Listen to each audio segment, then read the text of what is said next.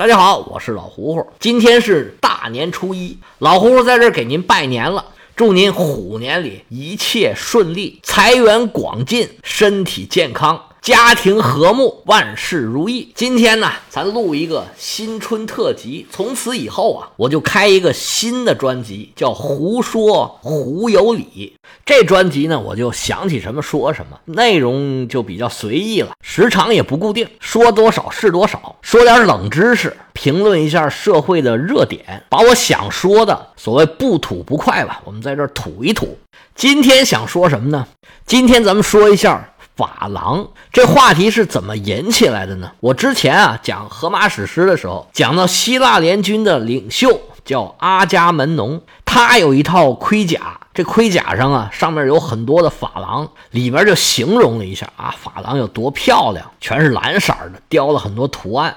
这珐琅我们汉语来说呢是个外来语，但是这外来语到底是从哪儿来的？它原来是什么意思呢？这儿呢，我先卖个关子，最后再告诉你，在《荷马史诗》里面，这个珐琅啊，它原文上说的是啥呢？我不知道，我也不懂希腊文嘛，我就找了一下英文版，英文版这上写的是 cyanus，在这儿呢，这个 cyanus 应该是一种石头，叫天青石，也指一些蓝色的生物，比如说矢车菊啊这些花儿。还有单单指深蓝色的这个颜色，在这里这个词儿呢，就是指用这种石头做成的珐琅制品。说那个时候就有珐琅了吗？啊，就有了。据考证啊，这个珐琅制品呢，最早出现在埃及，然后在古希腊的地区、小亚细亚地区，哎，都已经流传开了。现存最早出土的这个珐琅制品呢，就是在古希腊的，大概公元前一千两百年左右，那时候就有了。那这珐琅到底是什么东西呢？其实珐琅啊，到现在还有一个新的名字。叫做搪瓷，这个大家都应该非常熟悉了。那种红双喜的洗脸盆儿，每家每户厨房里装油的、装咸菜的，可能都有这个搪瓷制品。这个东西说白了呀，其实就是在金属的表面抹上一层玻璃，把这个玻璃啊烧成熔融的状态，让它贴在金属表面，对金属起一个装饰和保护的作用。我们讲在古希腊、古埃及那个时候呢，都是用铜胎，因为当时就是青铜时代嘛。因为本身铜就很贵，而当时呢各种技术啊没有现在这么先进，所以那个时候呢还是工艺品，是一种奢侈品。一直到十九世纪，欧洲研制出来这种铸铁搪瓷。那这种东西呢，才逐渐的把价格呀给打下来了。一直到差不多二十世纪，就是一九几几年的时候，这个搪瓷呢才逐渐走向民用。其实搪瓷跟珐琅是一样的东西，只不过呢，作为奢侈品的时候，可能就叫珐琅了啊；作为普通百姓使用的，就叫搪搪瓷。那汉语里面这个搪瓷，它为什么叫搪瓷呢？首先呢，你得明白这个搪瓷的“搪”是什么意思。就是提手旁一个姓唐的那个唐，它在汉语里面的意思呢，就是把泥土或者涂料均匀的抹在炉灶或者金属胚子上面，这个就叫搪。比如说做炉子吧，像农村呢，它这个炉子是用土和砖搪出来的，就是这个搪。因为你要抹出一个形状来，还不是每个人都做得了的，这还是个手艺呢。那做这个搪瓷或者叫珐琅，它外边呢就是要抹一层这个像泥一样的东西，其实就是泥，然后一烧，哎，它就成型了。实际上就是一种玻璃贴在金属上面，闪闪发亮啊，又光洁又漂亮，还有图案，所以就叫搪瓷。实际上，搪瓷跟珐琅就是一样东西的两种叫法。我们中国最出名的一个珐琅产品就叫做景泰蓝，这个大家都应该知道，这是一种工艺品，有瓶子、有罐子、有盘子，色彩非常鲜艳，器型也很讲究。有的这景泰蓝雕龙画凤，非常的漂亮。实际上，景泰蓝的学名就叫做铜胎掐丝珐琅，因为它在明朝景泰年间盛行。这个制作工艺开始成熟了，而这个珐琅釉呢是蓝色的居多，所以叫景泰蓝。这个是珐琅制品的一种。这珐琅器呢，除了掐丝珐琅，还有暂胎珐琅、画珐琅、透明珐琅等等吧。这搪瓷制品呢，一度是非常的盛行。我们小的时候啊，喝水的那大茶缸子、打饭那饭盆儿，大部分都是搪瓷制品。家里面用的洗脸盆啊，这些厨房用的一些器皿也很多很多都是搪瓷。但是搪瓷它有一个很大的问题，你像景泰蓝，它跟那儿摆着是没问题的。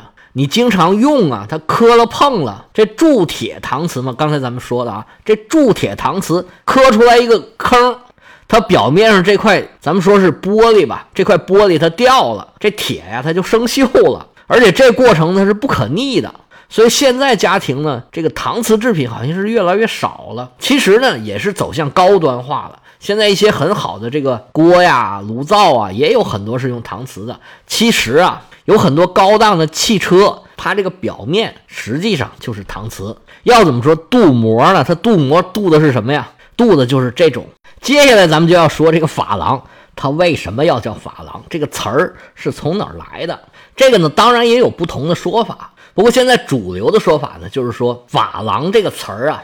其实是从西域传过来的。当时传过来的时候呢，是中国的隋唐时期。那那个时候呢，这个珐琅器皿谁做的最好啊？是东罗马帝国，也就是拜占庭帝国。这拜占庭帝国呀，都是别人叫的，他从来都是把自己叫做罗马帝国的，也没有管自己叫东罗马帝国，他就叫罗马帝国。公元四百七十六年以后，这个西罗马帝国就灭了，那他这里就更是唯一的罗马帝国了。他这里一直维持到一四五三年，这差不多一千年的时间，中间风云际会啊，各种变化，这就一言难尽了。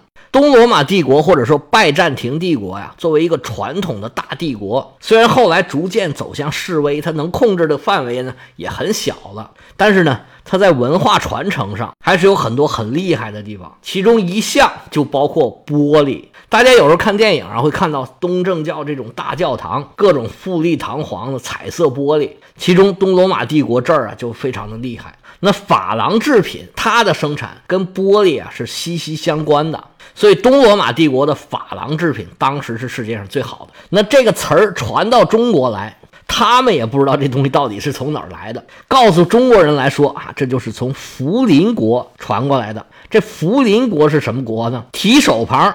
轻轻吹拂的这个拂草字头，一个树林的林，这个福林俩字儿。据现在的史学家研究，这个福林国就是东罗马帝国的称谓。咱再说一遍啊，这罗马帝国呀，一直是东罗马或者拜占庭帝国叫自己的称谓，从来他也没叫过管自己叫拜占庭帝国或者叫东罗马帝国。罗马当时当时作为一个政治和文化的大 IP，是每个人都在争抢的，他们从来也没有放弃过这个名字。那这个罗马怎么就变成了福林了呢？因为罗马跟中国呀是远隔千山万水，虽然东罗马比较靠东，那也是老远山西的。这个罗马这个 Rome 进入亚美尼亚这一带啊，就变成了 Home。那进入波斯呢，这个 H 又变成了 F，这霍夫。在这儿又发生了一次变异，所以 Rome 变成了 home，又变成了 form。那这个 form 这 for 打头，离这个福临可就不远了。而中国的古代读音呢，呃，有可能跟现代啊又不太一样。所以现在人可能比较难理解的事儿啊，在古代就是顺理成章的。那个时候那个翻译呢，又讲究把所有的都翻译成跟中国的说法比较贴近的这种译名。那从罗马到福临，再到法郎这个事儿就变得好理解了一些吧。行了，今天就讲到这儿，再次给大家拜年，恭喜发财，万事如意。我们下次再见。